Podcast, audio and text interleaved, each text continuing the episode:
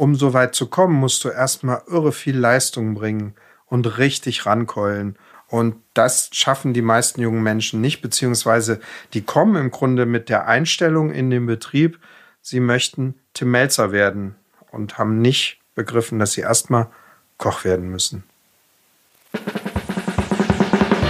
Willkommen bei Queraussteiger, ein Podcast von André Hennen, das bin ich, und German Wahnsinn, mit dem produziere ich das hier.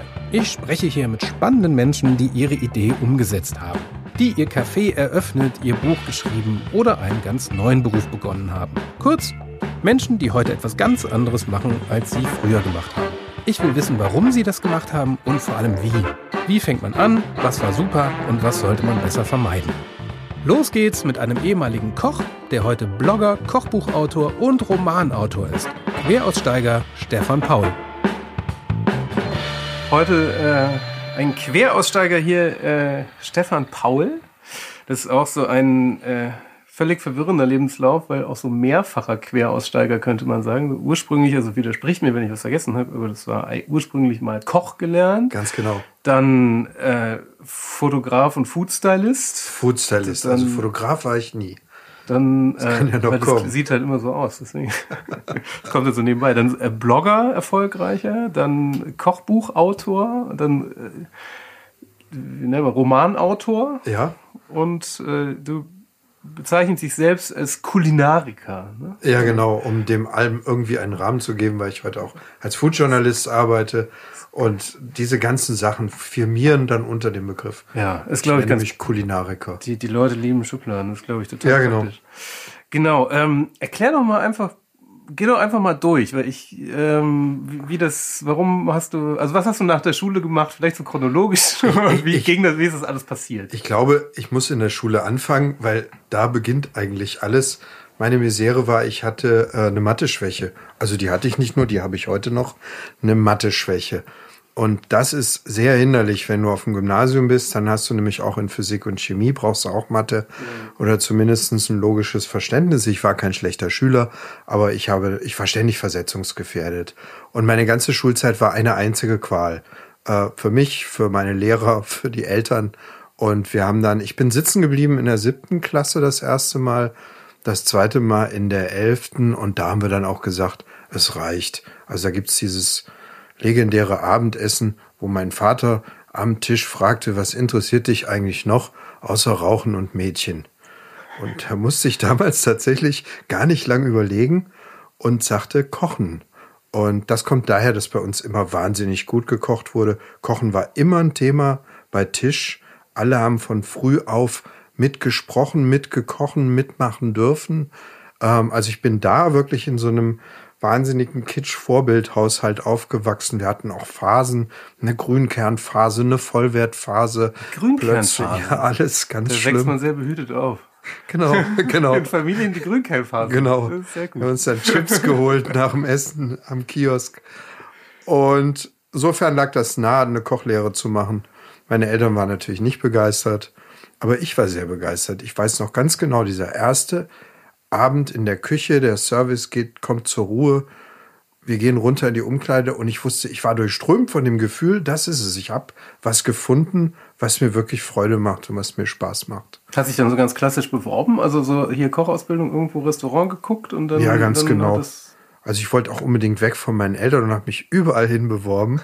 Und mein, mein, mein Pech und wie sich später herausstellte, mein großes Glück war, dass einer der größten Köche dieser Zeit, wir sprechen vom Ende der 80er Jahre, Albert Boulay, der hatte eben sein Restaurant in meiner Heimatstadt Ravensburg und es waren drei Gehminuten vom Elternhaus entfernt. Und Albert Boulay war und ist bis heute ähm, ein Pionier insofern, dass er die euroasiatische Küche nach Deutschland gebracht hat. Also er war einer der ersten, Menschen zusammen mit André Jäger von der Fischerzunft Schaffhausen. Die beiden waren die ersten, die Nouvelle Cuisine verbunden haben mit asiatischen Ansätzen, viel aus der japanischen Küche. Meine Lehre habe ich 88 begonnen und ich habe schon damals irgendwie mit Wasabi gekocht, mit Miso, mit Sojasoßen, was heute jeder Hobbykoch zu Hause stehen hat. Damals war das ein absolutes Novum. Ah, okay. Ja. Und wie war die Ausbildung? Großartig. Albert Bulli war ein intellektueller Künstler. Ähm, ich verdanke ihm wahnsinnig viel. Er geistert auch heute noch durch meine Literatur, durch meine Kochbücher. Also alles, was ich vom Kochen weiß, fängt da an. Und ich hatte das Glück, mit diesem wunderbaren Mann zu arbeiten, der leider vor ein paar Jahren viel zu früh verstorben ist.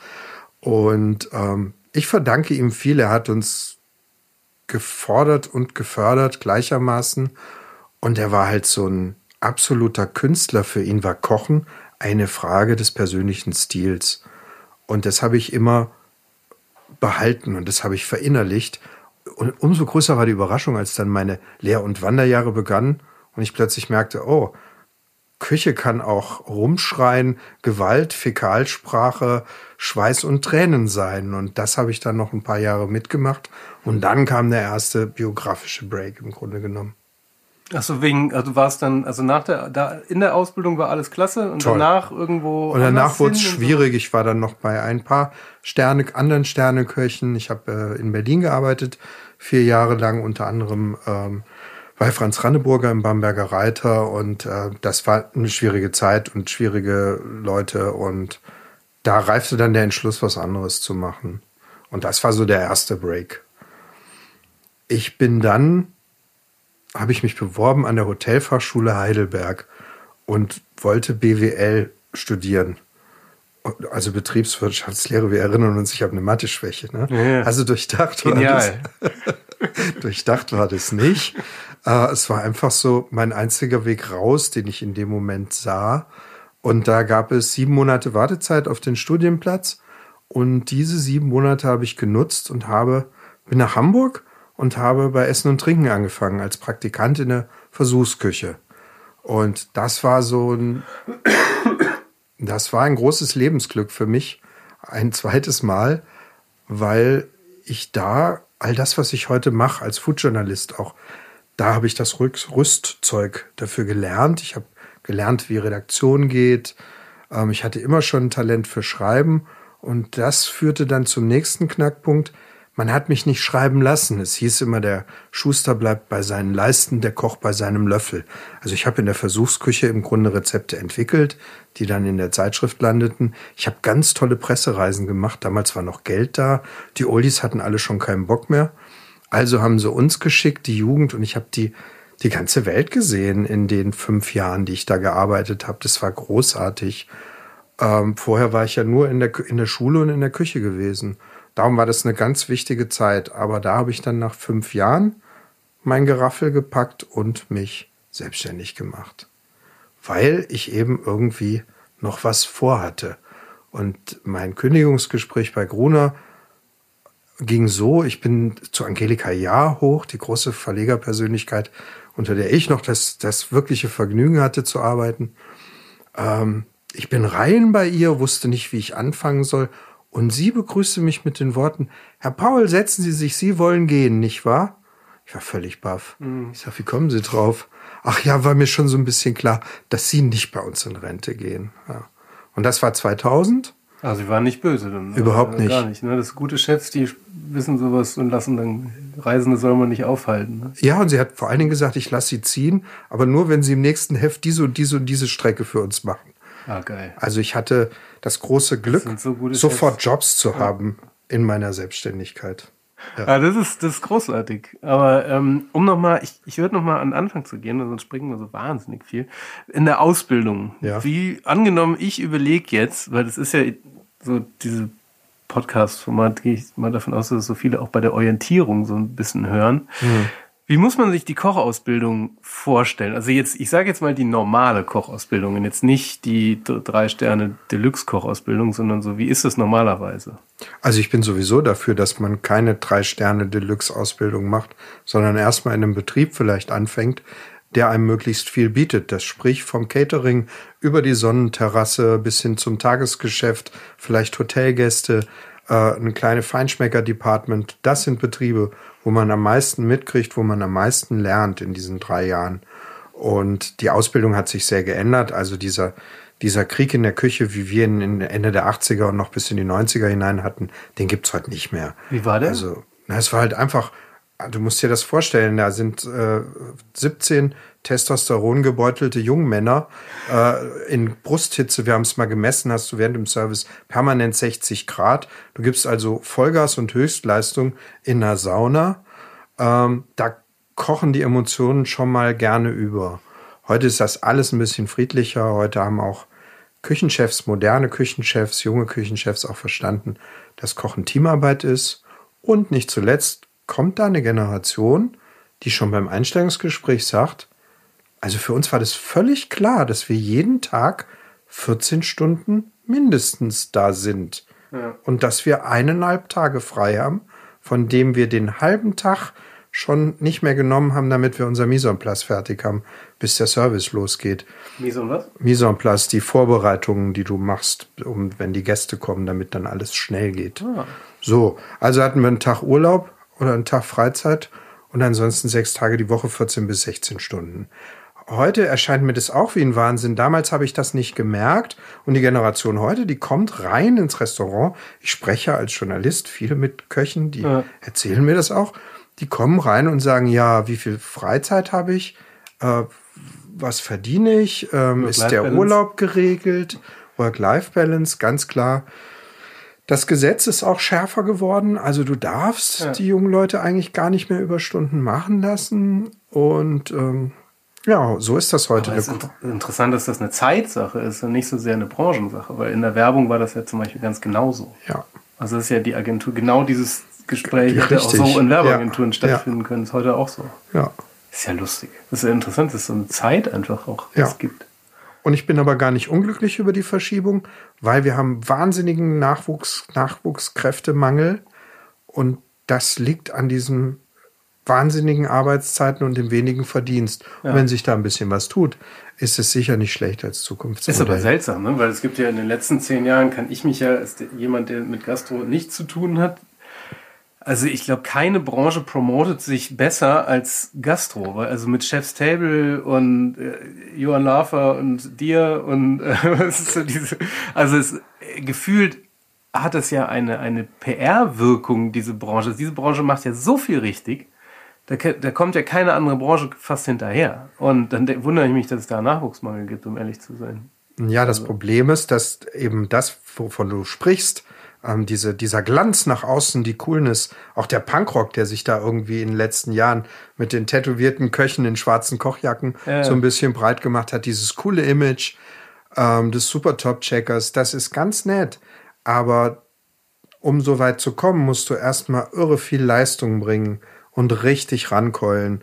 Und das schaffen die meisten jungen Menschen nicht, beziehungsweise die kommen im Grunde mit der Einstellung in den Betrieb, sie möchten Tim Melzer werden und haben nicht begriffen, dass sie erstmal Koch werden müssen. Was lernt, wie unterscheidet sich das? Also was, was, was die der, wollen, was, ist die ist Prominenz und das Coole und, und dieses tolle Leben. Und was sie nicht verstehen, ist, dass dahinter ein Berg von Arbeit steht.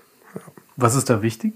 Zum Beispiel? Also ich jetzt als Laie, was würde ich, was ist zum Beispiel etwas, wenn ich jetzt so naiv, ich will jetzt Tim Melzer werden, da rangehe und äh, was, was ist was Elementares, was mir dann an Wissen fehlt, wenn ich das nicht habe?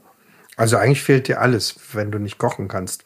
Du musst wirklich von der Pike auf kochen können, weil irgendwann. Aber es gibt ja sehr talentierte Hobbyköche, könntest du jetzt sagen. Das aber. gibt es, das gibt es sicher, aber die werden auch nicht Tim Melzer. Also nee. weil du musst ja irgendwie, um, um, um ein Star zu werden mhm. oder um Qualitäten zu haben, musst du ja das Kochen muss dir so in Fleisch und Blut übergegangen sein, dass du dich darauf nicht mehr konzentrieren musst. Ah. Du musst ja dann auch zum Entertainer werden für deine Gäste, äh, vielleicht dann auch, wenn du ins Fernsehen gehst, auch für eine ganze Fernsehnation.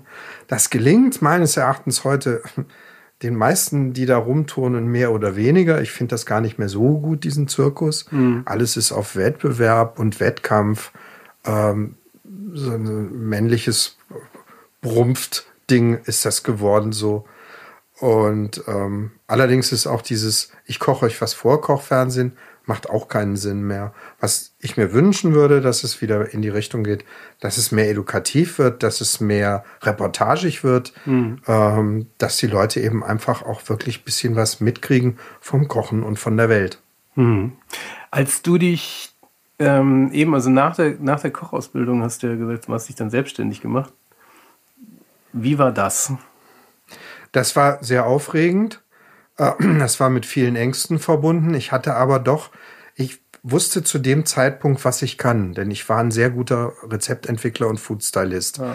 Ich hatte mir in der Branche einen Namen erarbeitet. Das heißt, an dem Tag, an dem ich mich selbstständig gemacht habe, wussten alle in der Branche, der Stefan ist frei, den können wir jetzt buchen. Und deswegen hatte ich eine sehr gute Ausgangslage. Ähm, damals gab es Gründerkredite. Das ähm, heute auch. Ja. Ja, es gibt diesen sogar einen staatlichen Gründungszuschuss. Super. Das ist noch toller.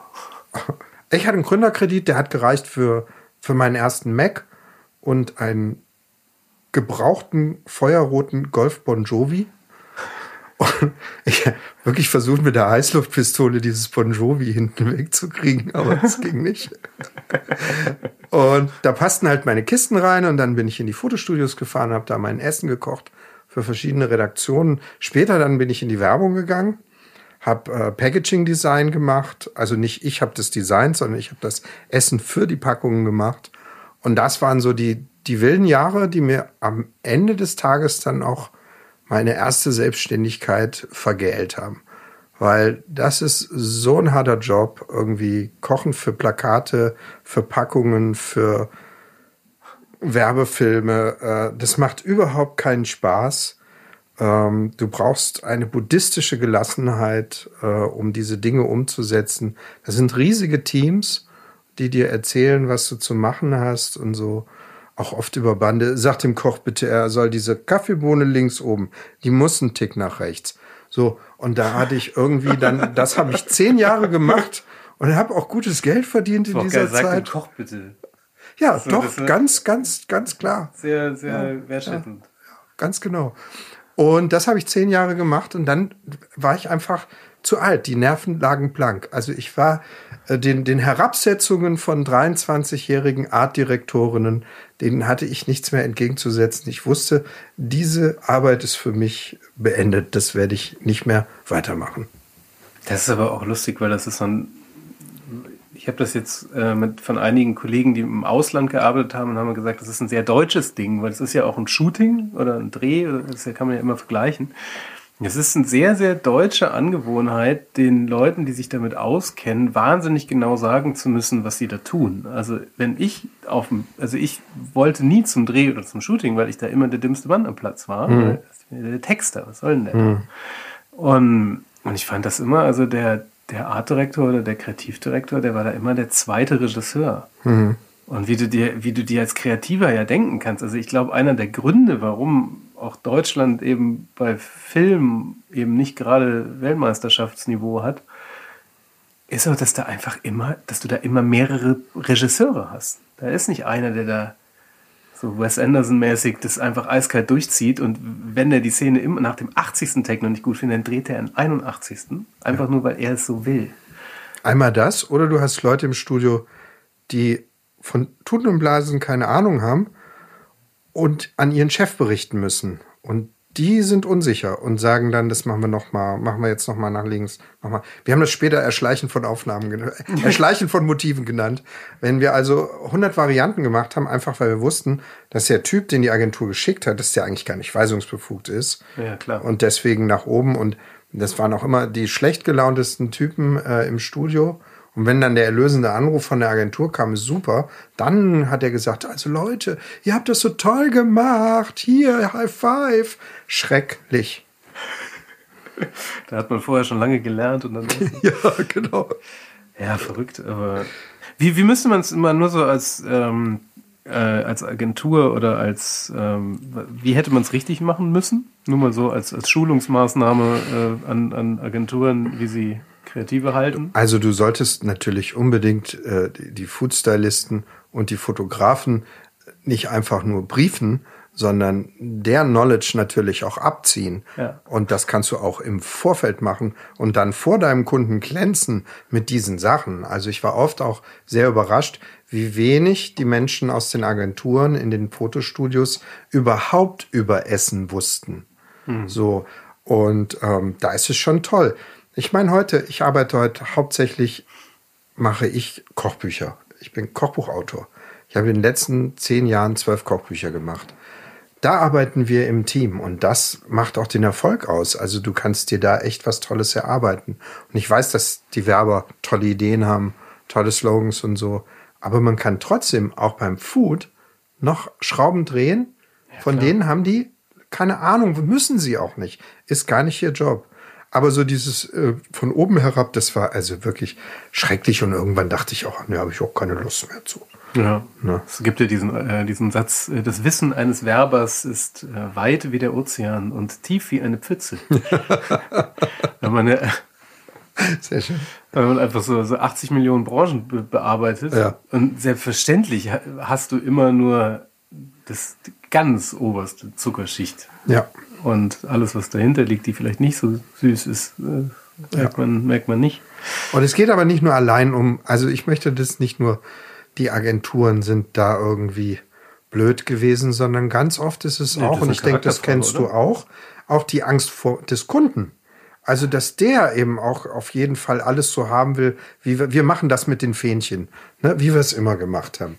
So, und dieses, dieses Gemisch aus Angst und Doofheit hat äh, viele schöne Dinge eigentlich verhindert. Ja, aber meine Erfahrung ist auch, dass es immer eine Charakterfrage ist. Und zwar, ich glaube, in jeder Branche. Also ich, ich äh, also ich, du kannst jeden Job ja gut und schlecht machen. Also du kannst ja jeden, fast jedes Handwerk ja auf das Level der Kunst heben, wenn es, wenn es richtig hier, du hast ja ein Buch drüber geschrieben, ne? Koch, Arzt. Ja. Und da, da ist es, du kannst auch immer diese, auch Werber sind nicht alle gleich. Nee, was, was faszinierend ist, es fallen immer die Idioten auf. Was, was wirklich die ja. Werbung schafft, wie selten eine Branche, dass wirklich ausnahmslos die Vollidioten auffallen. Ja. Also bei selbst witzigerweise bei den Kochen, ich habe jetzt hier bei Netflix hier Tim Raue gesehen, ja. der, den könnte man ja schon sehr unsympathisch finden erstmal. Und selbst den findet man eigentlich bei längerem Hinsehen auch irgendwie geil. Ja, zu Recht. Und ja, zu, ja, ja, klar. Also ja. jemand, der sowas leistet, ist, kann nur irgendwie gut sein. Aber der ist, ich fand das ganz, ganz faszinierend, wie man, ja, es ist da auch. Naja, wie war es denn danach? Also weg mit den Agenturen, aber dann bricht ja auch erstmal viel Geld weg, oder? Ja, und das war sowieso, also diese erste Selbstständigkeit ins, in den Foodstyling-Bereich, die war natürlich toll. Die hat wahnsinnig gut funktioniert, die war gülden. Ich habe einen kleinen Fehler am Anfang gemacht, vielleicht auch so einen Anfängerfehler. Ich habe nicht geschnallt, dass das ganze Geld, was da in zwei Jahren reinkam, nicht meins ist. Und nach zwei Jahren kam dann erstmals die Steuer. Habe ich, äh, hatte ich lang mit zu tun. Okay. ähm, ist so ein super Anfängerfehler, das wurde mir auch gesagt. Ich weiß nicht, ich bin voll reingetreten und hatte ja dann auch noch den Kredit. Und ähm, ja, aber äh, es waren gute Jahre. Wichtig ist aber eigentlich der Punkt, warum ich aufgehört hatte, bei Gruner zu arbeiten, nämlich weil man mich nicht hat schreiben lassen und weil ich glaubte, ich, ich hätte da ein Talent und ich könne schreiben. Und was habe ich dann zehn Jahre lang gemacht? Foodstyling in Studios. Mhm. Und das, was eigentlich die Motivation war, rauszugehen, habe ich dann so ein bisschen vergessen aufgrund der ganzen Kiste. Hol mal Geld rein, hol mal Geld rein, hol mal Geld rein. Mhm. Dann habe ich angefangen zu slammen. Das war richtig gut. Äh, Poetry Slam. Ich bin äh, auch in der Hamburg Poetry Slam Hall of Fame. Äh, bin ich. Äh, Hör auf, echt? Ja, ja, ja, ja. Ich habe ich hab jeden Dienst. Kann man das noch hören? Ich weiß es nicht, auf der Seite sicher. Also ich habe jeden Dienstag, den es der Herrgott werden ließ, da im Molotow, jeder erste Dienstag im Monat im Molotow gestanden. Immer im Anzug, ich war der Mann im Anzug. ähm, und habe da meine kleinen Texte vorgelesen und mich ausprobiert vor Publikum. Ich bin dann damals auch äh, bei den höflichen Paparazzi gewesen. Es war ein Forum von, äh, wie man heute weiß, sehr viel intellektuellen, geilen Leuten, die aus denen allen was Tolles geworden ist. Ähm, und das ich höfliche, nicht, erklär die mal. höfliche Paparazzi war toll. Christian Ankovic hat das gegründet, zusammen mit Tex Rubinowitz. Die beiden hatten diese Idee und die höflichen Paparazzi haben sich ursprünglich, das war einer Zeit, liebe Kinder, da gab es noch keine Blogs. Also da war Forum eigentlich die, die, die coolste Sache, die du machen konntest, um dich äh, auszudrücken und auszutauschen. Und bei den höflichen Paparazzi konntest du Texte online stellen zu verschiedenen Themen grundsätzlich war es erfunden worden, um Zufallsbekanntschaften mit Prominenten möglichst lustig äh, zu, nachzuerzählen. Darum hieß es auch höfliche Paparazzi. Die Idee ist ja ein Knall. Es gibt auch ein Buch da. Es gibt ein Buch mit diesen prominenten Begegnungen, ist bei Eichborn erschienen. Wir höflichen Paparazzi heißt das, müsste es antiquarisch noch geben. Ja.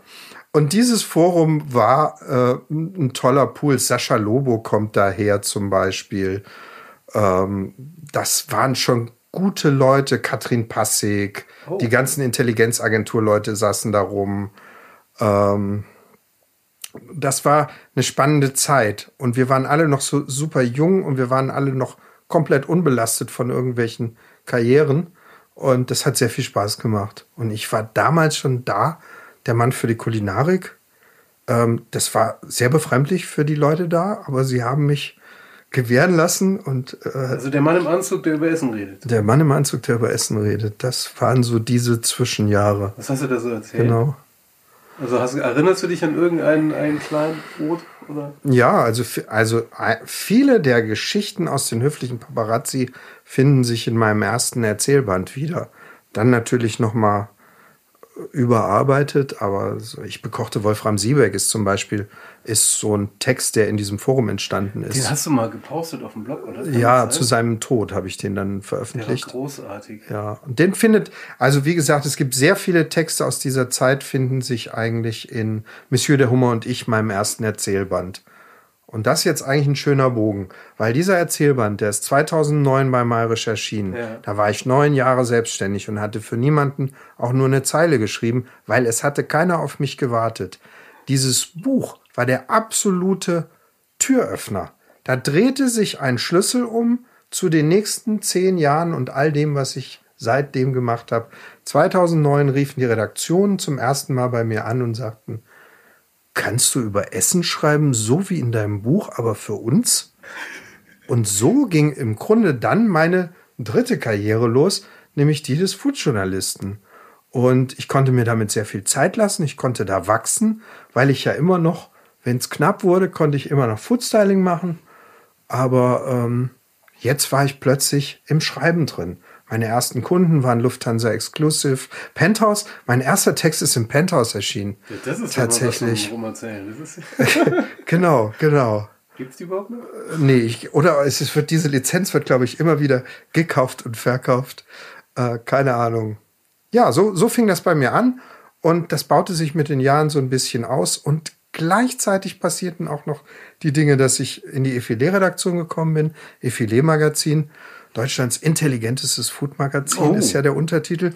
Und da arbeite ich als, als äh, Freelance-Journalist und Rezeptentwickler seit ähm, der zweiten Ausgabe mit. Ich sagen, Sie schon immer, ne? In die erste Ausgabe habe ich äh, auf meinem Blog eine Plattkritik geschrieben, woraufhin Vijay Sabre, der Herausgeber, gesagt hat, ah, der Typ findet all die Sachen doof, die ich selber auch doof finde an der ersten Ausgabe. Den muss ich mal kennenlernen. Kein Scheiß. Und dann bin ich da vorbeigegangen und dann habe ich. Wieder so ein guter Chef. Ja, man muss Glück haben mit den Leuten, denen man begegnet. Ja. ja was hatte, was hast du da geschrieben? Also ich fand's, ich fand die, also diese schnelle Tellerrubrik fand ich unglaublich unappetitlich fotografiert und umgesetzt. Also, und ich fand ja, ich weiß nicht mehr genau. Es waren zwei, drei Punkte. Nach diesem Gespräch hatte ich die schnelle Teller-Rubrik. jetzt gerade am, am, jetzt gerade nächste Woche erscheint Buch, die 200 ne? äh, schönsten schnellen Teller aus zehn Jahren. Und so lang währt unsere Zusammenarbeit. Und ich hatte zu diesem Gespräch eine Idee dabei. Und das ist sowieso was, was vielleicht auch wichtig ist. Wann immer man sich irgendwo vorstellt, man komme möglichst nicht mit leeren Händen. Und ich hatte diese Idee zu dieser Deutschstunde. Ich wollte deutsche Gerichte ihre Geschichte erzählen und die Gerichte einmal nachkochen. Das ist eine Rubrik geworden, die ist auch, die brennt in der Effilé seit zehn Jahren. Und irgendwie dachten wir nach fünf Jahren, so viel deutsche Gerichte gibt es überhaupt nicht. Aber wir sind immer noch super im Rennen. Uns fällt immer wieder was Neues ein, was noch nicht erzählt ist. Ja, ich wollte gerade sagen, du kannst ja auch neue Sachen dir ausdenken. Das ist ja dein Job eigentlich. Nee, da, da bin ich sehr, da, da bin ich der Traditionalist. Ich gehe den Sachen auf den Grund und ich schreibe dann aber auch, wo es vielleicht heute ein bisschen besser geht. So. Ja. Ah. genau, und das war also die Zusammenarbeit mit der Efile. Und dann resultierten daraus auch das erste Kochbuch. Es gab nämlich schon mal ein schnelle Teller-Kochbuch. Und von dir oder? Ja, auch von mir. Genau, das waren so die ersten 70 Teller irgendwie. Und dann haben wir ja noch ein Wie viele Kochbücher hast du eigentlich jetzt geschrieben? Äh, Weißt du's zur, noch? Zurzeit sind es zwölf eigene und drei Fremdarbeit, also drei Auftragsarbeiten, aber zwölf eigene Kochbücher, ja. Ist das dann eigentlich Ghostwriter-mäßig? Nicht wirklich. Also wenn du hinten reinguckst in die Bücher, ich kann das ja ruhig sagen, ich habe für Tim Melzer Heimat geschrieben und ich habe für Tim Melzer Greenbox geschrieben. Und ich habe für ähm, die Dudus in Berlin, das ist eine vietnamesische Familie, die haben zwei Restaurants, die machen so einen supergeilen Style Vietnam, Japan, Peru. Und all diese Strömungen haben sie übrigens in der Familie, das ist nichts Kreiertes. Und denen habe ich das Dudu-Kochbuch geschrieben, auch eine schöne Arbeit. Da war ich eine Woche mit denen unterwegs in Berlin und habe richtig in, bin in, eingetaucht in deren Leben und habe deren Familiengeschichte erzählt. Das sind wirkliche wunderschöne Jobs. Ja, meine eigenen Bücher, zwölf Stück. Und äh, ja, ich bin, ich bin stolz auf jedes meiner Kinder, das da im Regal steht. Aber du hast auch echt oft den Verlag gewechselt, ne? Also Nee. rela relativ, oder? Ich halte Verlagstreue für ein hohes Gut. Ähm, in der Literatur habe ich den Verlag Genau. nie gewechselt. Also ich habe alle, me- meine beiden Erzählbände und der Roman sind bei Mayrisch erschienen. Auch die Philosophie des Kochens, die ich als Herausgeber betreut habe, ähm, die ist auch bei Mayrisch erschienen. Ich habe zwei Kochbuchverlage. Ah. Und zwar den Christian Brandstätter Verlag, mit dem ich überwiegend und hauptsächlich arbeite, und den Höcker Verlag, mit dem ich zwei auch extrem erfolgreiche Bücher gemacht habe. Und am Anfang war das nicht sehr glücklich, ähm, weil der äh, Niki Brandstätter war nicht begeistert, als ich plötzlich bei Hölker ein Buch veröffentlichte, weil er mich schon gern als Hausautor gehabt und gesehen hätte. Und dann habe ich das aber gemacht und später rausgefunden, so doof ist das gar nicht. also glaube ich nämlich auch. Der, bei dem ich gerade kein Buch mache, wird immer nervös. Und das ist eigentlich eine gute Position. Hält die Liebe frisch. Das hält die Liebe frisch und jung. Da wird auch nach zehn Jahren noch gebuhlt bei jedem Buch. Das ist wirklich schön. Ah ja, super. Und äh, merkst du da einen Unterschied auch? Also wie, was ist ein guter, also du bist ja vom, ich könnte mir vorstellen, jetzt so ein Kochbuchverlag oder Lekt, also das, Lektorat geht da völlig anders ran als an ein Belletristikwerk. Also wie ist die, wie unterscheidet sich da die Arbeit? Ähm, also eine, eine Kochbuchlektorin muss wirklich eine Menge drauf haben. Die muss ein Verständnis haben für Rezepte. Die muss sehr akribisch arbeiten. Die guckt immer, stimmen da oben die Zutaten in der Reihenfolge, wie sie im Text erscheinen. Ist das alles verständlich? Vor allen Dingen aber lasse ich natürlich auch bei meinen Kochbüchern, dafür bin ich bekannt geworden, das Schreiben nicht. Das heißt, bei mir gibt's immer super viel zu lesen, weil ich sehr schnell festgestellt habe, Leute kochen, das gibt auch eine Untersuchung, im Schnitt aus einem Kochbuch drei Rezepte nach. Ja. Das heißt, wenn ich heute sage, ein modernes Kochbuch und ich habe damit sehr früh angefangen, muss ein Buch sein, das in der Küche und auf der Couch gleichermaßen funktioniert. Darum gibt es bei mir immer super viel zu lesen und ich habe das große Glück, dass ich zum Beispiel bei Brandstätters habe ich eine Lektorin, eine Kochbuchlektorin, die aus der Literatur kommt. Das heißt, die kann sich, die findet sich in dieser Welt gut zurecht. Else Rieger, ähm, die macht aus meinen guten Büchern bessere Bücher. Ich finde das ja ganz faszinierend. Du hast mich da auch so ein bisschen ein Stück weit versaut, weil ich das jetzt bei anderen Kochbüchern total vermisse. Ich habe jetzt zum Beispiel, ich, ähm, ich habe jetzt zum Beispiel von, von Teubner Brot. Also das back halt gern Brot. Und da also gibt es so die so Brote, die heißen dann Waldviertler Jausenleiberl. Weißt du, was ja erstmal ein geiler Name ist. Ja. Und dann denke ich jetzt, da würdest du jetzt echt mal gern wissen, warum das so heißt. Ja. Und es steht da aber nicht. Ja. Das macht mich jedes Mal total irre. Und, und das vermisse ich jetzt lustigerweise, ist mir jetzt auch bei anderen Kochbüchern oder Rezepten so aufgefallen, dass ich jetzt das Bild habe. Ich habe das den Namen, der meistens keinen Sinn macht. Äh, und da fehlt einem die Geschichte. Und es nervt mich total. Und das finde ich, muss ich echt sagen, das, das fand ich immer so eine, so eine Handschrift bei deinen Büchern. Das war immer gerne. Also ich, äh, ich weiß, dass ich, ich glaube, welches war das? Ich weiß es nicht mehr. Also eins, ich glaube auf die Hand sogar, oder? Nee, oder Ja. Märchen. Nee, und da, da habe ich, das habe ich teilweise so durchgelesen. Also da habe ich gar nicht so richtig viel draus gekocht, um ehrlich Ja. zu sein. Aber Ja, ich habe es genau. einfach halt gelesen. Ja. So, da dachte ich mir, okay, das ist, das ist tatsächlich. Deswegen finde ich das einen guten Punkt mit in der Küche oder im Wohnzimmer. Und ich habe auch von Anfang an versucht, mit jedem Kochbuch Welten aufzumachen. Ja. Also zum Beispiel mein Open Air. Das ist, eigentlich ist das ein Campingkochbuch. Aber was wir daraus gemacht haben, ist, wir sind mit dem Bulli Ey, auf die Idee bin ich ja wahnsinnig stolz. Ne? Das ist ja, das, das muss man jetzt mal erklären. Das heißt, das, heißt, das nennt der Mann Arbeit jetzt. Ne? Jetzt Ja, genau. erklär mal. Ne? Ja, wir nennen es Arbeit. genau. Da sind wir im Bulli von Roskilde am Anfang des Sommers drei Monate lang durch Europa gefahren und haben ähm, sechs Festivals in fünf Ländern besucht und sind dann unten in Kroatien beim Festival rausgekommen und wir haben dieses ganze Kochbuch on the road gemacht. Ja. Mit den Erzählungen, mit den Bildern. Wir haben für die Leute gekocht, haben zum Teil mit auftretenden Künstlern gekocht. Wir haben zu den zwei deutschen Festivals, die wir drin hatten, Summer Jam Mit den und Künstlern gekocht, das ist ja, Ja. Das ist ja mega. Aber Ja. Wie, wie, wie geht das?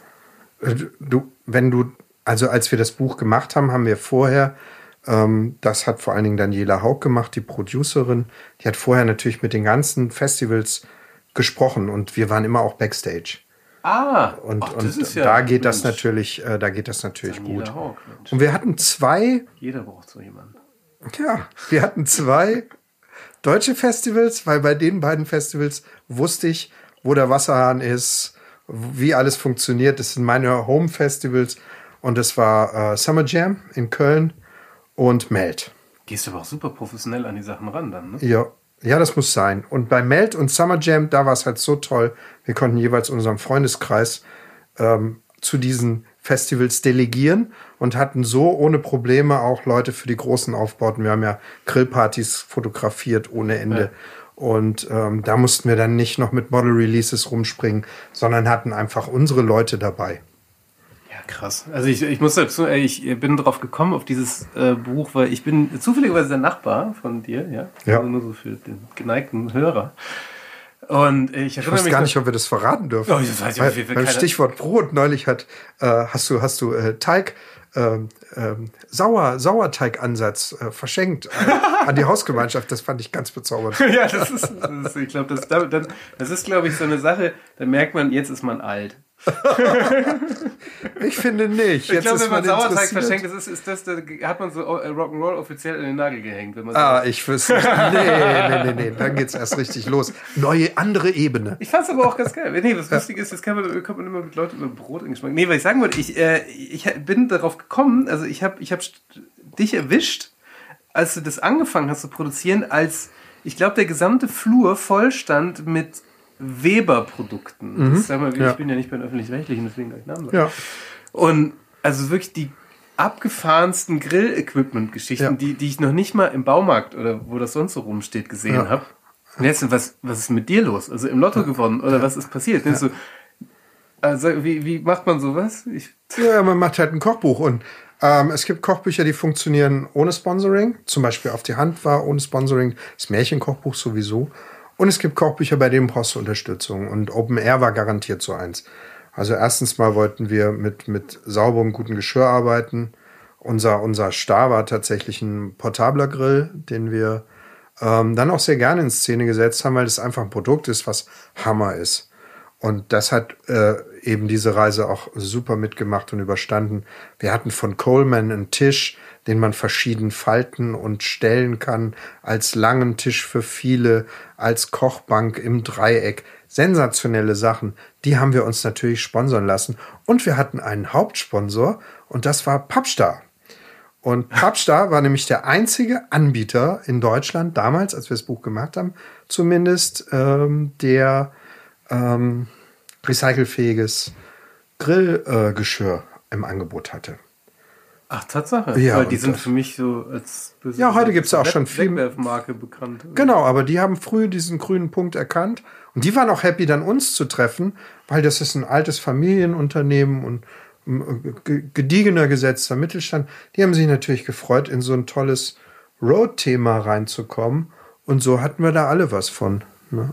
Das ist ja, du, ich erinnere mich noch, du hattest so einen tollen Satz. Also ich habe dich dann gefragt, da warst du gerade mit deinem, deinem Team da auf und packtest da die Grills ein. Und der Satz beim Rausgehen war, wir möchten dem Thema Festival ein wenig die kulinarische Würde zurückgeben. Ja, genau, das ist tatsächlich mein Ansatz gewesen. Ich weiß nicht, wie das, einen gelungen ist. genialen Satz. Ja. Ja, also das ist der Sinn des Buches, einfach aufzuzeigen, dass du auf dem Campingplatz, äh, auch auf dem Schiff, egal wo, du bist es gibt keine Entschuldigung für kulinarische Verlotterung. Und ich finde schon gar nicht, wenn man die schönste Zeit seines Lebens verbringt, nämlich seine Freizeit mit Freunden oder der Familie, ausgerechnet dann irgendwie das Level zu senken. Ich sehe das nicht ein und hoffe, ich habe mit dem Buch bewiesen, wie es eigentlich echt super easy geht. Ja, also meine, meine Festivalerinnerung, was das Kochen um Festival angeht, ist, dass irgendwann mal das Sicherheitsteam kam äh, zu unserem Grill. Also Kumpel hat gegrillt mit einer ungefähr einen Meter hohen Benzinflamme und, und dann, hey, ihr macht jetzt sofort das Feuer hier aus. Die so, und wir gucken uns so irritiert um, wieso da liegen noch unsere Würstchen drauf. Und dann guckten die so mitleidig und so, oh Gott, ihr esst das noch?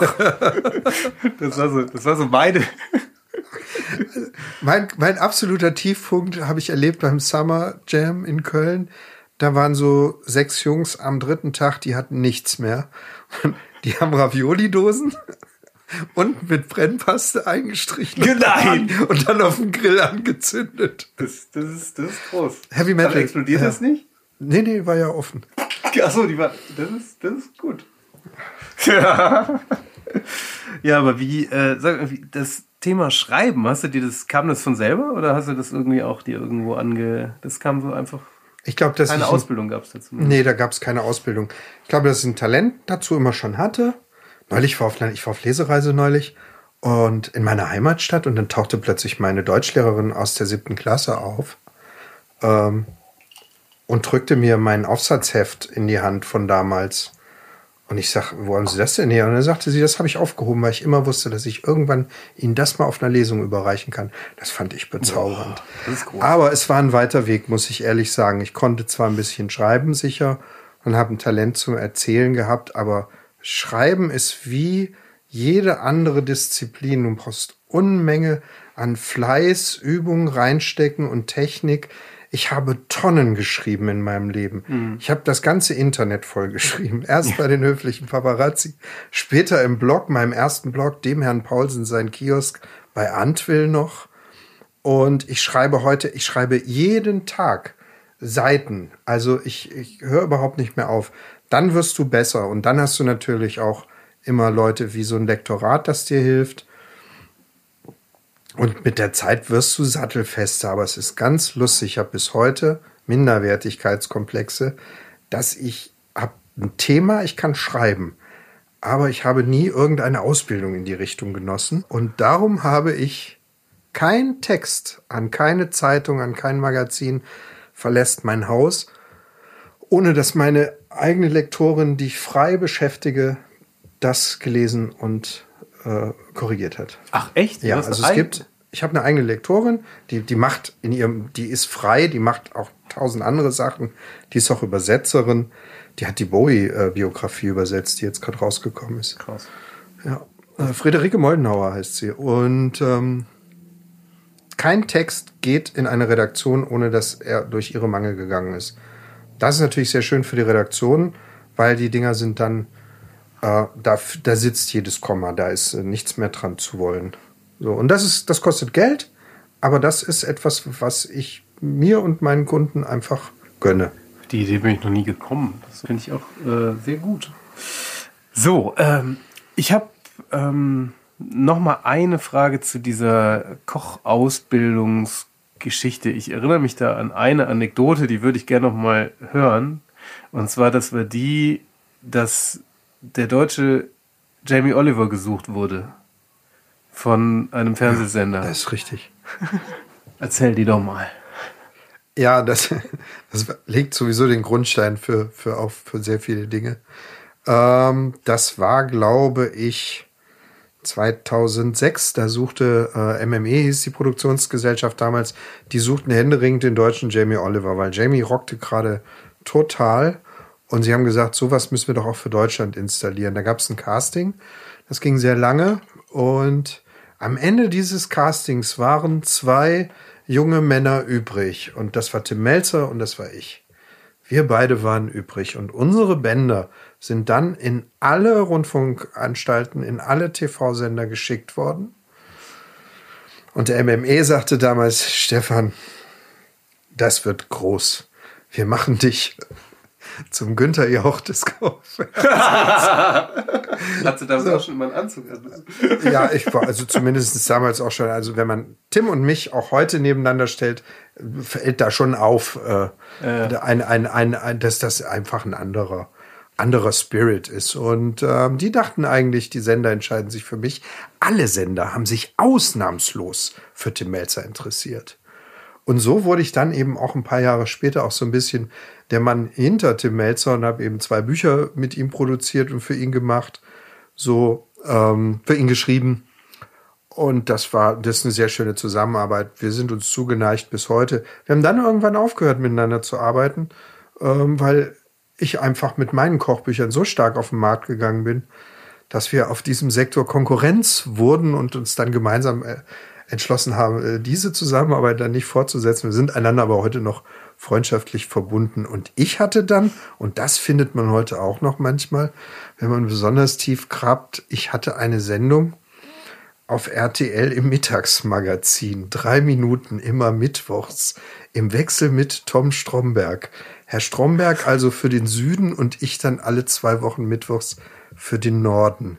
Das war Vorkochfernsehen der übelsten Sorte. Also es war wirklich so mit einer Kamera gedreht. Also es war wirklich traurig. So nonstop in den Topf. Trau und ich war ein, ein zittriges Nervenbündel, war damals überhaupt der Aufgabe nicht gewachsen. Großartig gibt's, kann man sich noch angucken. Und am Ende dieser Sendung musste ich immer den Satz sagen, kochen Sie es gut. da da kotzt das Texterherz. Hat es, kam der vom Produzenten? Oder Ja, genau. oh, Kochen Sie es gut. Gott, oh Gott, Man muss das sich immer sagen, so, die Rezepte finden Sie wie immer auf rtl.de. Kochen Sie es gut. Das ist ja absolut fürchterlich. Ja, es ist absolut fürchterlich, das stimmt. Und ich wurde, ich wurde trainiert, weil das, der Witz war, damals konnte ich, heute kann ich das alles, damals konnte ich das nicht. Ich konnte nicht kochen und reden. Also ich konnte entweder sehr schön kochen oder sehr schön den Leuten was erzählen. Ich habe Und- mal beim Grillen erlebt. Das ist wirklich so. Das ist auch heute noch ein bisschen so. Genau. Und damals konnte ich das also überhaupt nicht. Und da habe ich ein Training bekommen. Und zwar hatte ich das gleiche Training wie äh, den gleichen Trainer, den auch äh, Verona Poth heißt sie heute, ne? Damals Äh, noch ich glaub, Feldbusch. Äh, die, Das war ihr Trainer. Und der kam rein und hat gesagt, ich habe die Feldbusch hingekriegt, ich schaff auch dich. Das ist das, geil. Das ist auch die Sixtinische Kapelle des, des Personenaufbaus. Sensation. ist, geil, kochen sie es gut. Ich muss gerade an Bäckerei Junge denken. Die haben ja auch so einen, die hatten mal so eine Phase, so eine ganz schlimme, die machen sie Gott sei Dank nicht mehr. Da hat, da hatte, hast du gemerkt, dass wirklich jeder Mitarbeiter so ein auswendig gelerntes Sprüchebuch hat irgendwie. Oh, schlimm. Äh, die haben dann immer zur Verabschiedung guten Genuss gesagt. Oder möchten Sie es, und ich habe dann irgendwie, kam dann rein und ich hätte gern zwei Mettbrötchen. So, möchten Sie Ihr Mettbrötchen gleich hier genießen? Ja. Das ist aber, willst du mich verarschen? Was ist denn los mit dir? Also, ist, so redet doch kein Mensch. Also, das war aber auch so eine lustige Phase. Ja, dann haben sie dir das Brot in die Hand gedrückt und gesagt, bis morgen dann. Ja, also ich weiß auch nicht, was, also warum, aber. Aber ich habe in dieser RTL Kochen Sie es gut Zeit, habe ich mal meinen Bruder besucht, der damals in Freiburg studiert hat, der in einer studentischen WG lebte. Und ich klingel an der Tür, ein junges Mädchen macht auf, guckt mich an, guckt mich so zehn Sekunden lang an, dreht sich dann rum und ruft in den Flur, Leute, ihr glaubt's nicht, da draußen steht der Kochen Sie es gut. Ja, das ist, ja, das, ist ja, das, das, da wird man berühmt dann. Ne? Ja, vor allen Dingen Studenten können halt auch irgendwie mittwochs um zwölf scheinbar Fernsehen gucken. Überraschend. Wann nicht? Naja, aber ah, das ist ja, ich meine, jetzt bisher, also so als Außenstehender kann man dir ja kaum äh, äh, oder wirklich, das macht einen ja depressiv, dir auf Facebook zu folgen. Weil äh, das ist ja wirklich nur so, oh, jetzt bin ich hier da eingeladen und ich meine, dein Job besteht darin, äh, hervorragende Restaurants zu testen. Und ich hätte, was mich äh, nochmal immer interessierte, du wirst dann eingeladen und schreibst was? Oder wie Also da, da muss ich jetzt mal widersprechen. Mein Genau. Job besteht nicht darin, äh, äh, in Restaurants eingeladen zu werden oder Restaurants zu testen. Ähm, das Restauranttesten ist ein Teil meiner Arbeit. Ich bin Restauranttester für die Süddeutsche Zeitung. Ähm, wir sind eine Gruppe von sechs Leuten, das heißt, ich bin alle sechs Wochen dran. Ich mache Hauptsachen, hauptsächlich Norddeutschland, erlaube mir aber auch auf Reisen überall aufzuschlagen. Diese Tests sind immer anonym. diese Tests sind immer, ich bezahle die volle Rechnung, ich gebe sehr gutes Trinkgeld und gehe dann nach Hause und die Leute wissen bis zur Veröffentlichung nicht, dass ich überhaupt da war. Also ähm, das ist ganz streng reglementiert. Mhm. Und nun bin ich natürlich mittlerweile ein bisschen, mein Gesicht ein bisschen bekannter geworden. Ähm, wir schaffen es dennoch immer wieder auch, ähm, ich gehe immer mit Katrin, meiner Frau, und wir sehen aus wie ein verliebtes Pärchen am Jahrestag. Das ist unsere große Nummer. Und dann denken immer alle, ja, das ist ja Paul, aber der ist ja hier. Das ist ja heute, das ist ja nett heute. Ich arbeite auch seit Jahren mit den gleichen Teams, fällt mir gerade auf. Ich habe mir darüber ja. nur noch nie Gedanken gemacht. Das ist ja auch ein ganz schön frauenstarkes Team dann um dich, ne? Ja, interessanterweise. Ich komme ja jetzt auch in das Alter, wo ich äh, öfters gerade auf Podien ähm, kollektiv als alter weißer Mann mitbeschimpft werde. Äh, ich ertrage das tapfer, ich verstehe die Intention. Ähm, tatsächlich ist es so, dass ich in einem wirklichen Matriarchat arbeite. Also es ist wirklich, ich bin umgeben von Frauen. Ähm, ich habe mal aus einem Anlass, nämlich äh, die Philosophie des Kochens im Mayrisch Verlag erschienen, da war auch dem neuen Feminismus zu wenig Frauen im Buch. Und da bin ich dann auch mal durchgegangen und habe festgestellt, dass ich eigentlich nur mit Frauen arbeite in meinem Beruf. Also auch selbst als Journalist, die Kochbücher, die ich bespreche, sind meistens von Frauen gemacht. Ähm, in den Verlagen sind nur Frauen. Die Stylistinnen, die meine Bücher schöner machen, sind Frauen. Ähm, der einzige Mann in meiner näheren Umgebung ist mein Lieblingsfotograf, mit dem ich sehr viel mache, Andrea Tode. Und Andrea heißt auch noch Andrea mit Vornamen, ist aber ein Mann, hat italienische Wurzeln, daher kommt das. Und äh, tatsächlich sind wir da aber auch oft allein auf weiter Flur, ja. Ja, du, hör mal, äh, ich sehe gerade, wir reden schon überraschend lange. Ähm, wenn jetzt jemand überlegt, ich träume jetzt davon, Autor zu werden oder Gastro zu machen oder irgendwie selber, ich schleppe einen Traum mit mir rum und mach den oder will den machen, ich mach's aber nie. Also so, ich schleppe das seit Jahren mit mir rum. Was würdest du demjenigen sagen? Ich bin unheimlich dafür, dass man äh, seine Träume verwirklicht und zwar nicht als Poesiealbumspruch, sondern als Aufforderung an als Relevanz im Leben. Wir verbringen ja den meisten Teil unseres Lebens mit und bei der Arbeit. Und ich glaube, dass nur erfolgreich ist, wer auch für seine Sache brennt. Du hast ein bisschen Talent, du hast ein bisschen Glück, aber ganz wichtig ist auch Fleiß. Und wenn du Fleiß und Talent verbindest und du dafür brennst, dann kannst du ja alles erreichen. Wir leben ja in einer Gesellschaft, wir haben das große Glück, wir sind gesegnet. Hier kannst du schon eigentlich alles machen und werden, wenn du nur willst und wenn du fleißig bist. Darum würde ich immer dazu raten, das zu machen. Und was ich aus meinem Lebensweg empfehlen kann, ist, ich finde Handwerk nicht schlecht. Es muss nicht jeder studieren und studieren und plötzlich ist man 30 und dann muss man, fängt man überhaupt erstmal an, in ein Berufsleben zu gehen.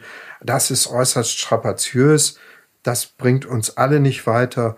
Äh, ein Handwerk zu machen und vom Handwerk ausgehend sich weiterzuentwickeln, das ist eine super Sache. Du hast immer dieses Vertrauen, egal was ist, ich kann ja das eine. Mhm. Außerdem hast du es schaffen gelernt nebenbei. Ja. Und dann kannst du rumspinnen. Und es geht für fast alle handwerklichen Berufe. Geht irgendwie noch ein weiteres Türchen auf. Du, das hat mich sehr gefreut. Vielen Dank. Dann, äh, ja, dann machen wir aus. Dann gerne bis. Dankeschön. Bis das war Queraussteiger für heute. Ich bin André Hennen und sage German Wahnsinn vielen Dank. Falls ihr Verbesserungsvorschläge habt, schreibt uns gern auf Facebook oder Instagram. Bis nächste Woche.